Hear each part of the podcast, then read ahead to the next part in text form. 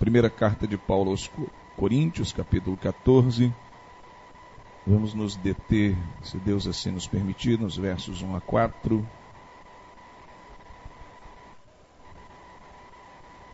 Amém? Achamos todos 14, versos 1 a 4. Temos meditado sobre essa carta na busca por encontrarmos a resposta para pelo menos duas questões: que igreja queremos ser, que igreja nós devemos ser. E nessa busca temos olhado para a palavra de Deus, buscando entender tudo isso. Fechamos a nossa reflexão sobre o capítulo 13, o capítulo do amor, capítulo colocado entre os capítulos 12 e 14, para nos lembrar que tudo que fizermos deve ser com amor. Há pouco cantamos, né? Tudo que eu disser, tudo que eu fizer, nós precisamos temperar com amor. Temos que fazer com amor. Fazermos com amor a Deus acima de todas as coisas, olharmos para o Senhor, entendemos que o nosso Deus merece o melhor da nossa vida. E a cada instante, ainda que aquilo que eu traga ao Senhor em termos de oferta, de serviço, oferta de talento, oferta de dom, oferta financeira, oferta de tempo. Eu preciso ter a consciência que eu estou entregando ao Senhor o melhor da minha vida. E é isso. Porque Deus está sempre olhando para o nosso coração. Muito mais do que para a nossa oferta, Ele olha para o nosso coração, contemplando essa inclinação. E que Deus assim nos abençoe. Uma vez preparados pelo amor de Deus, a gente chega no capítulo 14, onde Paulo vai trabalhar essas questões dos dons de profecia e dom, os dons de línguas. E assim diz a palavra do Senhor: sigam o caminho do amor e busquem com dedicação os dons espirituais, principalmente o dom de profecia Pois quem fala em uma língua não fala aos homens, mas a Deus. De fato, ninguém o entende. Em espírito, fala mistérios. Mas quem profetiza o faz para edificação, encorajamento e consolação dos homens. Quem fala em língua, a si mesmo se edifica, mas quem profetiza, edifica a igreja. Quero me deter nesses quatro versículos. Depois de Paulo ter falado sobre a diversidade de dons espirituais, enfatizado a importância do amor no exercício de cada um deles, Paulo pode então tratar dessa temática da variedade de línguas. Ele deixa claro o reconhecimento sobre a existência desse dom, contudo, o posiciona devidamente numa naquilo que nós poderíamos chamar de uma hierarquia espiritual, se é que isso existe, que leva em conta a proclamação do Evangelho. Ou seja, Paulo deixa bem claro que qual é o objetivo? Que o Evangelho seja anunciado, que o Evangelho seja pregado. O que, que nós lemos aqui no texto da nossa leitura bíblica alternada? A fé vem pelo ouvir, ouvir a palavra de Deus. Como crerão se não há quem pregue? Como ouvirão se ninguém for enviado?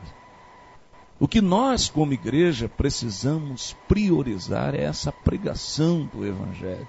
Temos falado da edificação dos nossos relacionamentos, que os nossos relacionamentos sejam saudáveis, mas nós precisamos desse exercício de entendermos o seguinte: uma vez que a gente estabelece um bom relacionamento é, é, nessa dinâmica aqui da igreja, nós precisamos entender que precisamos manter um bom relacionamento lá fora também. E o melhor relacionamento que eu posso estabelecer extra igreja é um relacionamento que anuncie o Senhor Jesus através da minha palavra, através das minhas atitudes, através do meu posicionamento. Então, essa dinâmica que Paulo apresenta aqui, ela tem como objetivo isso: e aí eu quero olhar para esse verso primeiro e, e repeti-lo: sigam o caminho do amor e busquem com dedicação os dons espirituais, principalmente o dom de profecia. Mais uma vez, Paulo diz: o amor é prioridade. O amor é prioridade. Sigam o caminho do amor. Nada que eu faça, nenhuma capacitação que eu tenha, nenhum dom que eu apresente, nenhum talento que eu apresente, se estiver desprovido do amor, valerá de nada. Então eu preciso seguir o caminho do amor. E aqui ele diz que se eu tiver que me dedicar a algum dom, que seja o dom da profecia. Em outras palavras, se eu quiser me dedicar a algum dom, que o meu objetivo final seja a proclamação do Evangelho. E profecia, que significa isso? Anunciar a verdade do Senhor, pregar a verdade do Senhor, tornar a verdade do Senhor conhecida, interpretar a verdade do Senhor. Embora a palavra de Deus esteja na mão de muita gente, eu e você sabemos que um dos grandes desafios do nosso século é a interpretação da palavra de Deus, é o conhecimento da verdade de Deus. Portanto, nós, como crentes em Jesus, devemos ser os primeiros a nos capacitarmos no entendimento da palavra de Deus. Precisamos fazer da vida devocional uma busca diária. Precisamos fazer é, é, desse momento um momento especial diante de Deus, onde nós nos mergulhamos nele, pedindo, Senhor, através do teu Espírito, me leva à tua verdade, me livra das heresias, me livra das interpretações falsas me livra do entendimento egoísta e me dá um entendimento da tua verdade, para que eu ali fora proclame a tua palavra. E Jesus já nos disse: a boca fala do que o coração está cheio. Se eu estiver cheio da verdade de Deus, naturalmente isso há de abrir. Então nós temos essa responsabilidade. Haja vista que muitos da igreja de Corinto, vinham de religiões pagãs, essa era a constituição da igreja, onde as experiências místicas nessas religiões davam ideia de superioridade. Em todos aqueles cultos pagãos ao redor da igreja, ali em Corinto, quem passava por alguma experiência extrasensorial, algo que é, era atribuído a uma dádiva de algum dos tantos deuses adorados ali, isso dava ideia de superioridade. O que acontece com essas pessoas quando vem o Evangelho? Elas trazem essa marca lá de fora. E agora querem impor à igreja esse comportamento como sinal de superioridade espiritual. Buscam naquilo que a gente chama de sincretismo religioso trazer para dentro do Evangelho experiências lá de fora, coisas lá de fora, que na verdade, mais na frente Paulo vai tratar, não tem proveito algum para a edificação da igreja. Eu, então eu tenho que estabelecer pelo menos dois filtros para as minhas manifestações de culto dois filtros que vão me colocar no centro da vontade de Deus. O primeiro filtro, o que eu estou fazendo edifica o outro? Edifica o outro. O que eu estou fazendo edifica o outro? Esse é o primeiro filtro que eu tenho que colocar. As minhas manifestações, a maneira como eu apresento meu culto ao Senhor, tem edificado vidas? É o segundo filtro. A maneira como eu me expresso em culto ao Senhor tem feito pessoas conhecerem a verdade do Evangelho?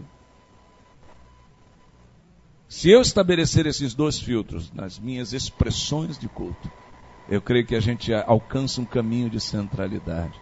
Porque é possível, queridos, nós termos cultos em que a gente acha que está uma bênção, que o culto está maravilhoso, e as pessoas saiam do culto vazias, sem nenhuma experiência com Deus não tendo entendido nada do Evangelho e não terem sido edificadas. Esse não é o culto que o Senhor quer para a nossa vida. Então que a gente faça essa distinção. Culto não é show, culto não é barulho, culto não é entretenimento, culto é um encontro com o Senhor, em que a gente entra de um jeito e a gente sai mais apegado ao Senhor, mais firme nele nós precisamos tratar disso. Paulo lembra que tudo deve ser feito em amor e por amor a Deus e ao próximo.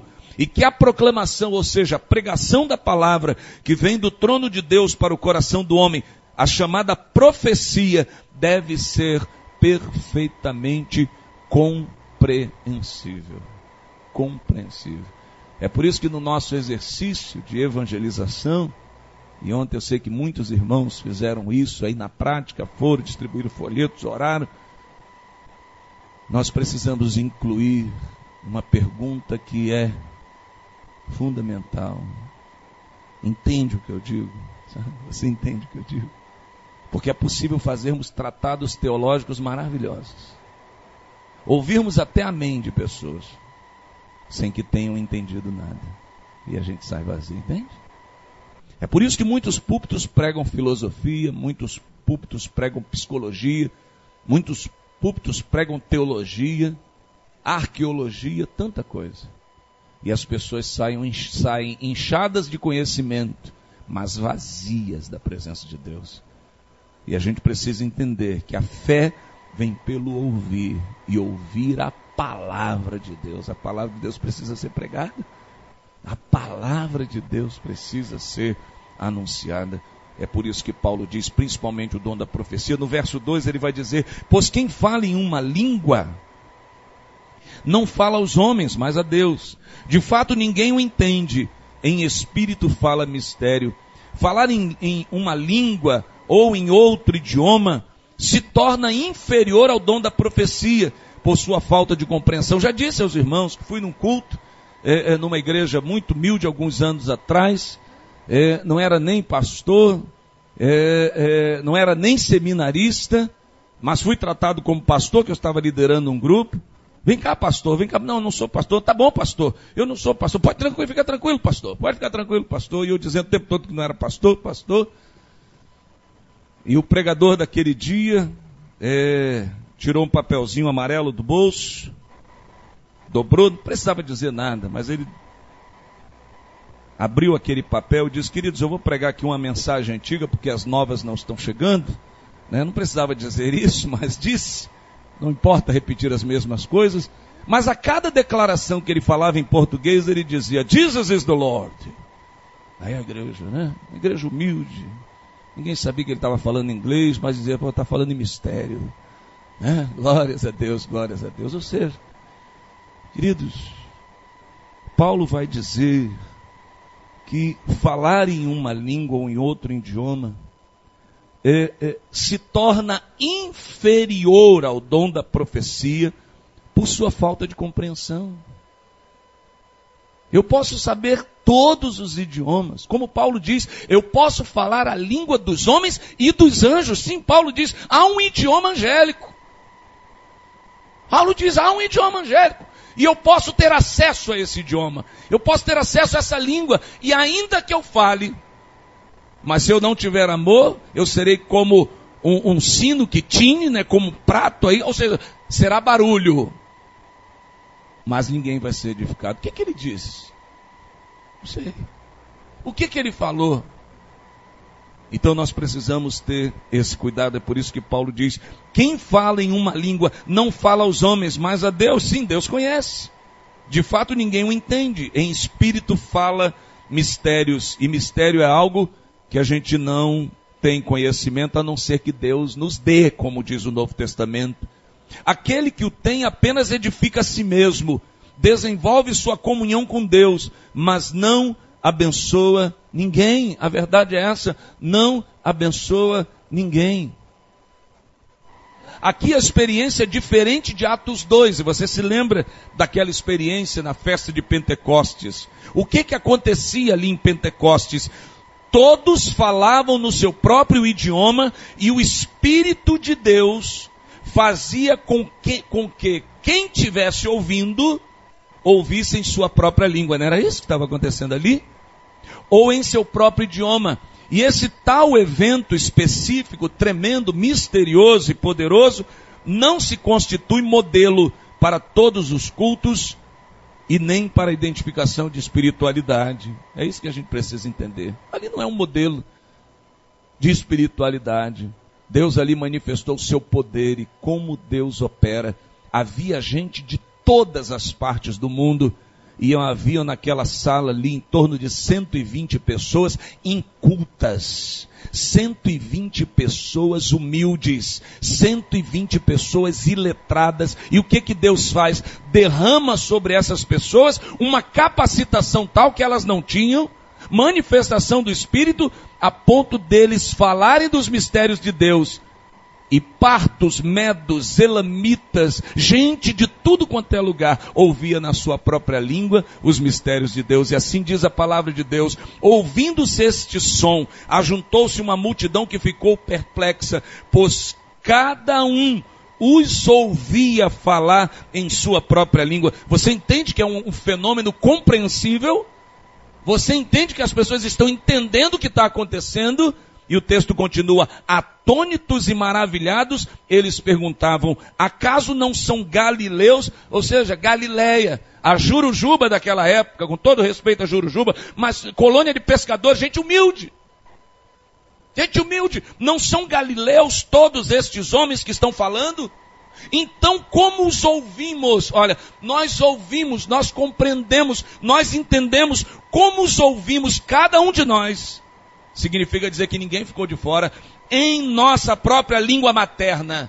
Partos, medos e elamitas, habitantes da Mesopotâmia, Judéia e Capadócia, Ponto e da, da província da Ásia, Frígia e Panfilha, Egito e das partes da Líbia próximas a Cirene, visitantes vindos de Roma, tanto judeus como convertidos ao judaísmo, cretenses e árabes. Veja, ninguém ficou de fora. E novamente a declaração: nós os ouvimos declarar as maravilhas de Deus em nossa própria língua. Ou seja, qual era o objetivo?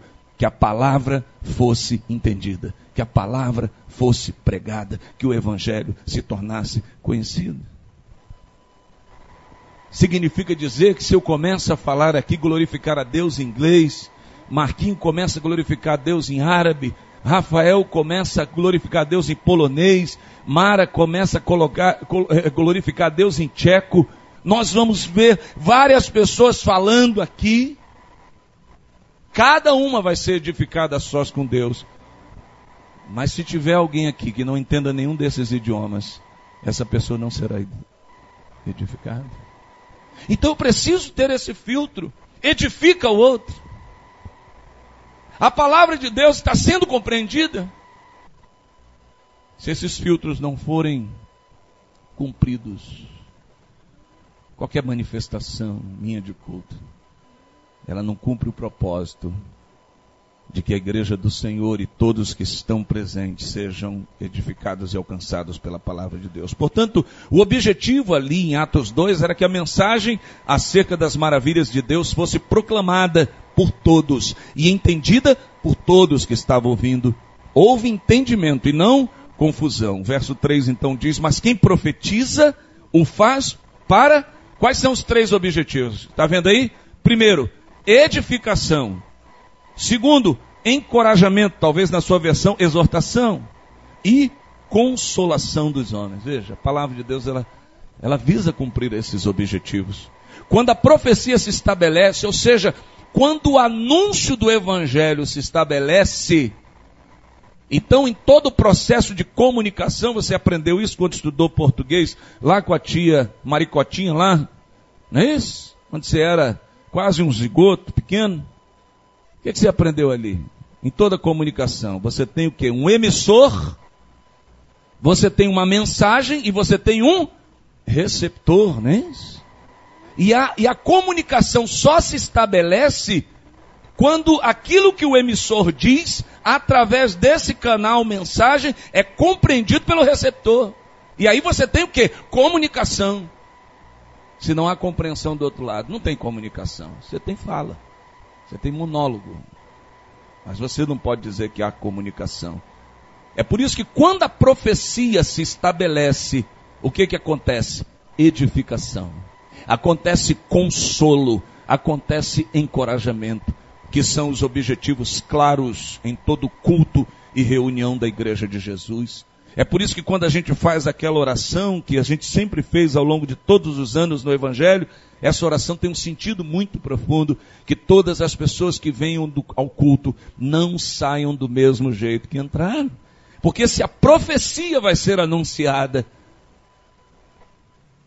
é clara e viável e legítima a expectativa de que a gente seja de alguma maneira edificado, encorajado e consolado. Nossa expectativa então ao nos reunirmos é que sejamos edificados. E o que, é isso? Fortalecidos e firmados no fundamento que é Cristo. Edificados me dá a ideia de edificação, me dá a ideia de edifício. Então a, a palavra de Deus ela tem o objetivo que eu cresça. Então, quando a profecia é anunciada, o objetivo, a expectativa é que a gente cresça a partir da palavra de Deus. Aí a gente pode dizer: Eu fui edificado, porque eu ouvi a palavra de Deus. Eu estou saindo melhor, eu estou conhecendo mais, eu estou sabendo mais da palavra de Deus. Devemos sair de nossas reuniões conhecendo mais acerca de Jesus, acerca do seu caráter, acerca dos seus valores, acerca da sua mensagem, a fim de sairmos daqui para imitar Jesus. Eu estou sendo edificado nele. Eu vou imitar Jesus porque eu estou aprendendo nele. Nossa expectativa também é de sermos consolados. Haja vista que você vem de uma semana que você atravessou resistindo ao pecado. A partir do momento que você atravessa uma semana resistindo às paixões carnais, pagando o preço da santidade, certamente sofreu, sofreu perdas pela sua fidelidade a Deus, sofreu ofensas, sofreu calúnias, sofreu ameaças, qual a sua expectativa ao ouvir a profecia? É que o consolo do Espírito alcance o teu coração e, e, e você ouça do próprio Deus, eu sei dos teus sofrimentos, mas eu estou contigo e feliz pela sua fidelidade, pelo seu testemunho e pela sua integridade. A expectativa é que a palavra de Deus nos alcance nisso. Para que a gente seja fortalecido. Ainda a nossa expectativa toda vez que nos reunimos é ouvir a palavra de Deus para sermos encorajados em nossa caminhada. É por isso que eu afirmo, e gosto de afirmar isso, tudo converge para o culto e tudo deriva do culto. Tudo que a gente tem vivido, a gente traz o que para o culto? É por isso que quando a gente chega aqui, a gente costuma dizer que o culto já começa antes da gente chegar aqui, porque tudo que a gente está vivendo, a gente traz para cá. A gente traz para cá as nossas vitórias, as nossas bênçãos, a gente agradece a Deus. A gente traz as nossas lutas, a gente intercede a Deus.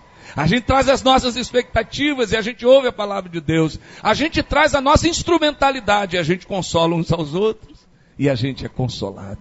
Tudo converge para o culto, mas tudo deriva do culto, porque aqui nós somos abastecidos pela palavra de Deus, pela presença do Senhor, somos encorajados e ouvimos do Senhor, vai nessa tua força. Não sou eu que estou te mandando, vai, ser forte, ser corajoso, porque eu estou contigo. Eu vou te fortalecer, eu vou te tomar pela mão, eu vou te abençoar, eu vou te orientar, eu vou te dar discernimento, eu vou te conduzir a pastos verdejantes e eu vou te usar como um instrumento poderoso nas minhas mãos. Tudo deriva do culto. Tudo deriva desse nosso encontro com Deus. Portanto, é fundamental esse nosso tempo para sermos exortados pelo Senhor, animados pelo Senhor a conduzirmos a nossa vida, ouvirmos de Deus que estamos no caminho certo. Tudo isso é resultado dessa proclamação da profecia de se conhecer e entender a palavra de Deus. Repito, Romanos 10, 17. Consequentemente, a fé vem pelo ouvir a mensagem. E a mensagem é ouvida mediante a palavra de Cristo, ou em outra versão, a fé vem pelo ouvir e ouvir a palavra de Deus. Ao longo dessa semana que você passou, o que mais você ouviu? O que mais você ouviu? Você ouviu o noticiário? Faça aí um esquema, uma conta rápida Quantas horas que a sua mente, o seu coração, o seu ouvido estiveram disponíveis para ouvir noticiário? Quanto que a gente gastou essa semana ouvindo histórias sobre a vida dos outros? Você foi lavar lá o seu quintal e ver aquele vizinho, é isso? Aquele vizinho Google Earth, né? Mapeada a vida de todo mundo, os movimentos. Aquele vizinho que está rastreando todo mundo. Você sabe o que aconteceu com fulano? Quanto que a gente expôs o nosso ouvido a isso? Que músicas que você ouviu ao longo dessa semana? Seu ouvido esteve disposto, disponível a ouvir que tipo de música? O quanto você se encheu e do que você se encheu ao longo dessa semana? Nós precisamos nos abastecer pela palavra de Deus, porque a fé vem pelo ouvir, ouvir a palavra de Deus. Bem-aventurado o homem que não se detém no caminho dos pecadores, nem se assenta na roda dos escarnecedores. Antes o seu prazer está na lei do Senhor e nela medita dia e noite. E vai ser como árvore plantada junto a ribeiros de água, cujas folhas não murcham, está sempre verdinho. O fruto dá na estação própria. No tempo de Deus frutifica, não tem jeito. E tudo quanto fizer, prosperará. Entende? Tudo isso é pela nossa relação com a profecia, com a palavra de Deus. Termino no verso 4, quando diz que quem fala em língua a si mesmo se edifica, mas quem profetiza edifica a igreja. Paulo ratifica esse posicionamento. Paulo encerra a questão abordando a amplitude do dom de línguas e do dom da profecia. O que, qual o alcance que eu quero ter com a com a minha pregação do Evangelho? Será que eu estou nessa dimensão de um Evangelho egoísta em que eu quero apenas edificar a mim mesmo? E aí eu vou começar a cantar em inglês, vou começar a ler, aprender para ler a Bíblia em japonês, vou começar a orar em francês. É isso? Vou testemunhar em javanês, sei lá. Agora, se como foi dito aqui há pouco pela campanha de missões, se meu entendimento é multiplicar a verdade de Jesus para outras pessoas, eu vou buscar fazer como Paulo. Fiz-me fraco com os fracos, fiz-me tudo com todos, para de alguma maneira alcançar alguns. Há pessoas que você vai conversar, e são pessoas letradas, pessoas que têm conhecimento científico, técnico, e talvez você vá modular a sua pregação para aquele ambiente. Há pessoas que você vai ter que trazer a comunicação para um linguajar bem simples, e eu gosto de Jesus, dessa capacidade você se lembra Jesus aos 12 anos? Jesus estava conversando com doutores da lei. E aí você conversa com doutores da lei no nível de doutores da lei, mas fala da palavra de Deus. Mas quando Jesus vai para a beira da, eh, do, do, do, lago de Genezaré, quando Jesus vai para as multidões, quando Jesus está diante de pessoas simples, o que que Jesus diz? Olha o pardal. Ele não planta. Ele não semeia, mas olha como é que ele está gordinho, porque o pai alimenta. Olha para o lírio do campo, a linguagem é modulada, mas a profecia é anunciada, a palavra de Deus é pregada. E é dessa maneira que a gente precisa entender qual alcance que eu quero ter na pregação do Evangelho. É só para mim? Eu quero alcançar vidas? Termino com o que Paulo diz em 1 Tessalonicenses 5,11. Por isso, exortem-se e edifiquem-se uns aos outros, como de fato vocês estão fazendo. Que essa palavra, pela bondade e misericórdia do Senhor, se aplique à nossa vida. Que todos nós aqui nessa manhã sejamos encaixados nessa palavra. Que a gente de fato esteja sendo edificado. Que a gente de fato esteja abençoando, anunciando, fortalecendo vidas, contribuindo para que pessoas conheçam a verdade de Deus. E que Deus te use nessa tarde, nessa noite, para que quando você abrir os seus lábios, pessoas ouçam a palavra de Deus, para a glória e louvor do nome dele. Que Deus assim nos abençoe no nome de Jesus. É por isso que a gente pode cantar esse hino, que a minha fé e o meu amor estão firmados no Senhor, no Senhor da palavra na fé que eu tenho na verdade dele e que eu e você sejamos capacitados nisso. Se você pudesse colocar de pé, eu te convido para nós cantarmos esse hino de todo o nosso coração para o louvor do nome do Senhor.